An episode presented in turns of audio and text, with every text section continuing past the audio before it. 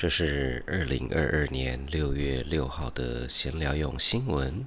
我们一开始是猫记得你的名字，然后是信件寄不到，可是长棍面包寄得到的地方，最后是最早出生的人的照片。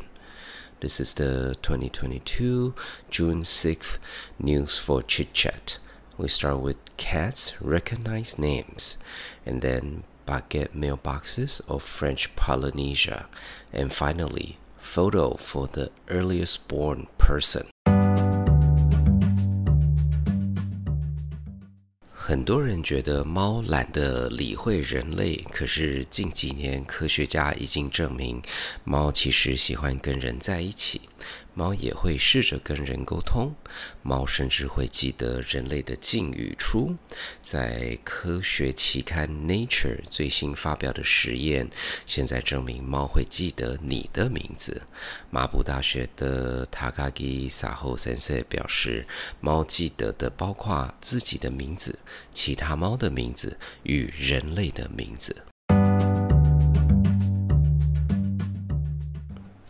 有些人可能今天还是每天会有人送报纸过来，你也可能还记得每天早上有人会送牛奶到家里门口。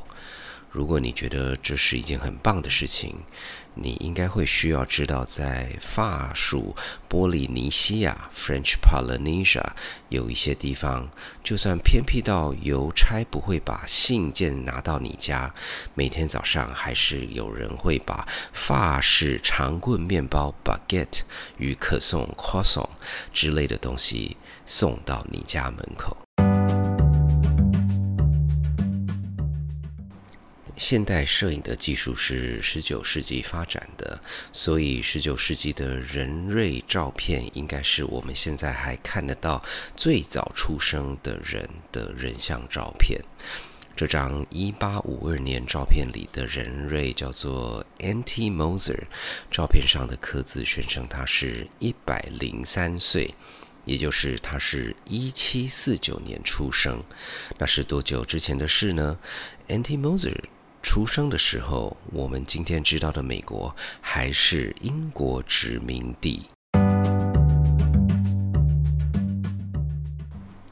如果您想多了解这次先来用新闻讨论的话题，请上谢伯伯时间的脸书粉专，参考相关照片、连结与资讯。先聊新闻的制作团队有 Ariel、Hannah、Lalisa、Oliver 与大叔家。如果你喜欢先来用新闻，请在你聆听的平台上订阅、打五颗星、按赞与留言。这个礼拜三的谢伯伯时间将会在乌克兰战情的讨论之后，邀请大蜀上的一位老朋友、前战地记者 Chris Tomlinson 讨论战地新闻的来源。我是大蜀上，我们下个礼拜见。